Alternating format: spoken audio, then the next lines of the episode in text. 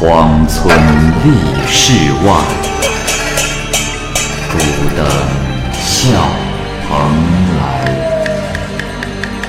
雁作人间雨，旷世岂了斋。鬼怪胡银娥，休当孤望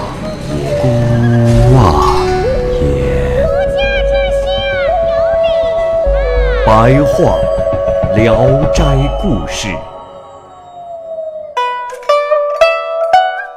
《聊斋故事》之楚生，蚂蚁播讲。顺天的陈孝廉，十六七岁时曾跟从老师在一座庙里读书。当时门徒学友很多，其中有一位姓楚的学生，自己呢说是山东人，读书勤奋，不眠不休，寄宿在寺庙中，没见到他回过家。陈生和楚生的关系最好，便询问楚生为何苦读。楚生回答说：“啊。”不怕陈兄笑话，小弟家境贫寒，筹措学费并不容易，不敢不珍惜时光啊。因此，每日要比别人多读半页书，这样算下来，我两天读的书，就可抵别人三天呢。陈生听了他的话，很是受到感动，欲与他同住。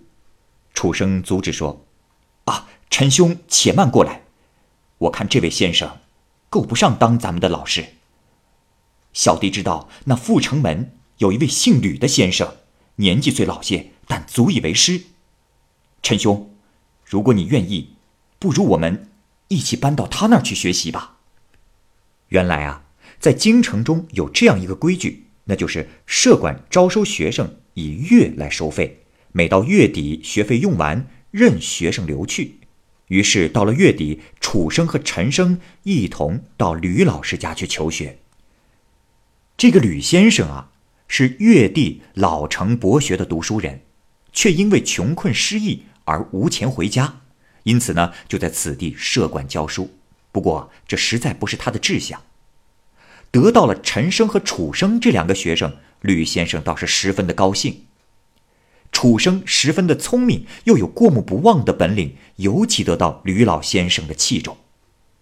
求学的这段期间，楚陈二生感情很好，亲密无间，白天同桌读书，晚上同榻而眠。到了月底，楚生突然有事请假归家，十多天了还没回来，大家都感到非常的奇怪。有一天，陈生因事到天宁寺去。却遇到了楚生，楚生啊，正在劈木片、涂硫磺，制作引火用的工具。他一见陈生，便觉得羞愧。陈生问道：“啊，楚兄，你为何突然放弃读书呢？”楚生握住陈生的手，请他到了一个没有人的地方，悲泣地说：“啊，总算见到陈兄了，陈兄，我……”唉我家里太穷，不能向先生交出学费，所以必须在此做半个月的小买卖，换下一个月的读书钱。陈生感叹了好一会儿，说：“哎呀，楚兄，你这也过得太苦了。我愿竭我所能帮助你读书。”于是就让跟随他的人去收拾楚生的东西，一同回到吕老师那儿。楚生嘱咐陈生不要将他的事泄露出去，先随便编个借口和老师说明。这个陈生啊，他的父亲本来是个商人，后来靠囤积居奇发了财。陈生便私拿父亲的钱来代楚生交纳了学费。陈父因为丢了钱，责问陈生，陈生呢便把实情一五一十的告诉了父亲。父亲觉得他太傻，便不再许他读书了。楚生因此十分的惭愧。直到告别时，吕先生才知道了真相，并且责备他说：“哎呀，你既然没钱，为什么不早告诉我？”于是把他交来的学费都退还给了陈父，继续让楚生在此学习，和老师一起吃饭，如同儿子一样。话说，陈生虽然不再去学堂念书，但时常邀约楚生到酒馆喝酒。楚生为避嫌，再三推辞不去，而陈生频繁邀请，越发的热情。楚生不忍心过于拒绝，因此二人仍然往来不断。过了两年，陈父去世，陈生又来吕生门下读书。吕先生见他颇有诚意，就将他收入到了门下。但因为辍学的时间过长，和楚生相比，学习落了很远。过了半年，吕先生的大儿子从越地而来，是一路行乞来寻找父亲的。吕先生的学生都拿出资金资助先生准备行装，而楚生没有分文，只能流下泪水来表达万分不舍的情愫。吕先生离开的时候，嘱咐陈生要把楚生当作榜样向他学习。陈生听从了，请楚生到家中教他。不久，陈生入县学，以遗才的身份参加考试。陈生恐怕自己写不好文章，楚生提出替他赶考。到了考期，楚生带来了一个人，说是自己的表兄刘天若，并嘱咐陈生暂时跟着他去。陈生刚刚出门，楚生忽然从后面拽了一下他，陈生几乎身体要跌倒在地。刘天若赶忙挽住了他，把他带走了。二人浏览眺望了一阵子以后，就一同在刘天若的家中住了下来。刘天若家中没有女眷，他招呼陈生住在里间。住了几天，就到了中秋节了。刘天若说：“啊，陈兄，今天是中秋佳节，有很多人会去游览李皇亲家的花园。”我们也去散散心，以解胸中郁闷之气。呃，顺便呢，还要送你回家。于是吩咐下人带上饮酒喝茶的器皿，一同前往。只见那园中水阁梅亭，人声喧闹，不能进去。过了水关，在一棵老柳树下横着一条画舫，二人携手登船，饮酒数杯后，感到无事可做。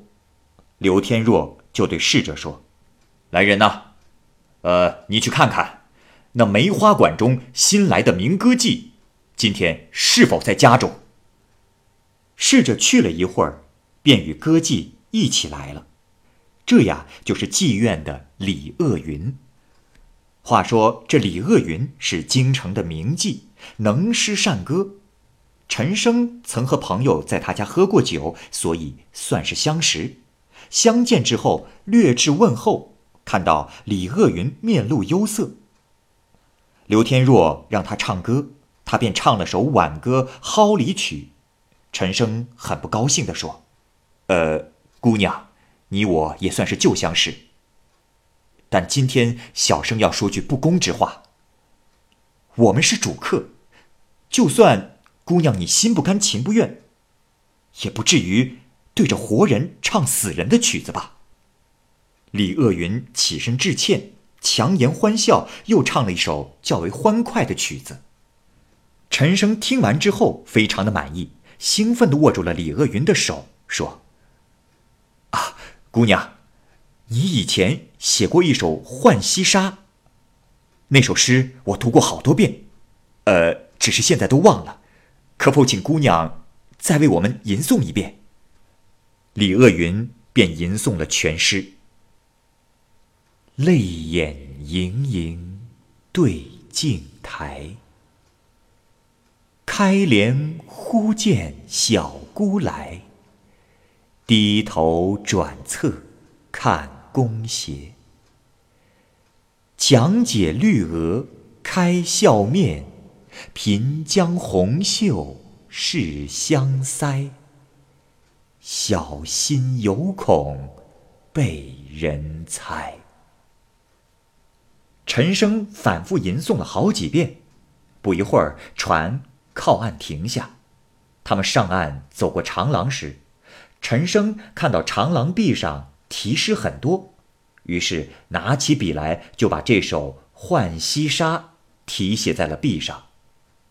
这时天色已近傍晚，刘天若说：“这天色也不早了，想考试也快结束，楚兄就要出来了。”于是就送陈生回家。进了门以后，刘天若就走了。陈生回到了家，见室内昏暗无人，稍迟疑了一会儿，楚生已经从门外进来了。他仔细看了看，又觉得不是楚生。正感到疑惑的时候，那人忽然走进了自己的身边，跌倒了。这时家里的仆人说：“哎呀，呃，想是公子疲劳极了。”就一起来拽他扶他。这个时候，陈生觉得跌倒的不是别人，而是自己。他站起来后，看见楚生站在他的旁边，恍恍惚惚的，又好像是在梦境中。陈生屏退了仆人，追问这件事。楚生说：“兄台，告诉你实情。”你可千万不要吃惊害怕呀！我其实是个鬼，很早就应该投胎转世了，所以在这里一拖再拖，是因为不能忘记兄台对我的深情厚谊，因此附在你的身上，以便替你去参加乡试。现在三场考试已经结束，我的愿望也了结了。陈生又请求他代替自己参加会试。楚生说：“兄台，你家祖辈福薄，承受不了这样的封赠啊。”陈生又问他接下来会去什么地方。楚生说。吕老先生与我有父子的情分，我经常挂他在心上不能忘。我的表兄在阴间衙门里掌管生死簿，我求他向地府主事者说情，或者能有希望做他的子嗣。于是告别而去。陈生觉得这件事情很奇异。天明后就去拜访李鄂云，想问问泛舟游湖的事。但是这李鄂云也已经死了好几天了。他又到李皇亲的花园中去，见廊壁上题着自己的那首《浣溪沙》的词仍在，只是墨色淡而模糊，就好像要磨灭了一样。这时他才明白，题写诗的是自己的魂魄。而作词的李鄂云是个鬼。到了晚上，楚生满面喜色的来了，说：“啊，陈兄，所求之事幸而成功了，现在要向你告辞了。”于是伸出了两只手来，叫陈生在手心里各写上“楚”字作为标志。陈生要设酒宴为他饯行，楚生摇摇头说：“多谢陈兄美意，不必了。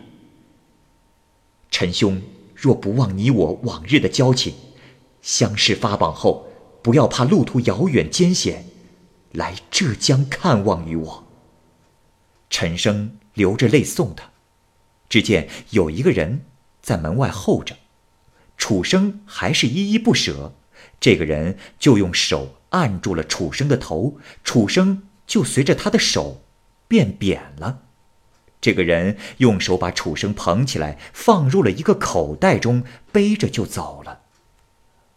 过了几日，陈生果然中了举，于是整理行装到越地去。吕先生的妻子常年不育，年纪已经五十多了。这个时候突然添了一个儿子。这个孩子两手握拳，不肯打开。陈生到了，想见见这个孩子，并说这个孩子的掌心写着“楚”字。吕先生起初不相信，这孩子见到了陈生，十个手指自动就张开了，果然上面写着一个“楚”字。吕先生惊奇地询问此事的原因，陈生实情已告，大家既欢乐又惊异。陈生送给了吕先生丰厚的礼品，就回家了。后来，吕先生以岁贡的身份到京城参加廷试，住在陈生的家中。此时，吕先生之子已年满十三，进入县学读书了。